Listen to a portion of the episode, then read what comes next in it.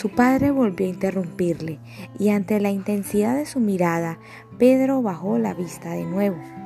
Puedes amar como un hombre, hijo mío, le dijo casi en voz baja, pero te tienes que casar como un príncipe. Don Juan se secó la boca con una servilleta, se había zampado sus pichones y se levantó para efectuar el lavado de sus reales manos. Fiel al ritual, Pedro le sujetó una vasinilla de plata mientras un ayudante, a falta de su hermano Miguel, le vertía agua en las manos. Don Juan añadió con voz grave, a menos hijo, a menos que quieras perderlo todo. A ti te toca decidir entre el impulso del amor o el deber. Los Braganza siempre hemos escogido el deber.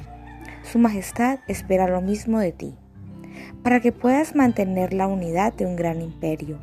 Recuérdalo siempre, hijo mío querido, la unidad de la patria. Para eso estamos los reyes.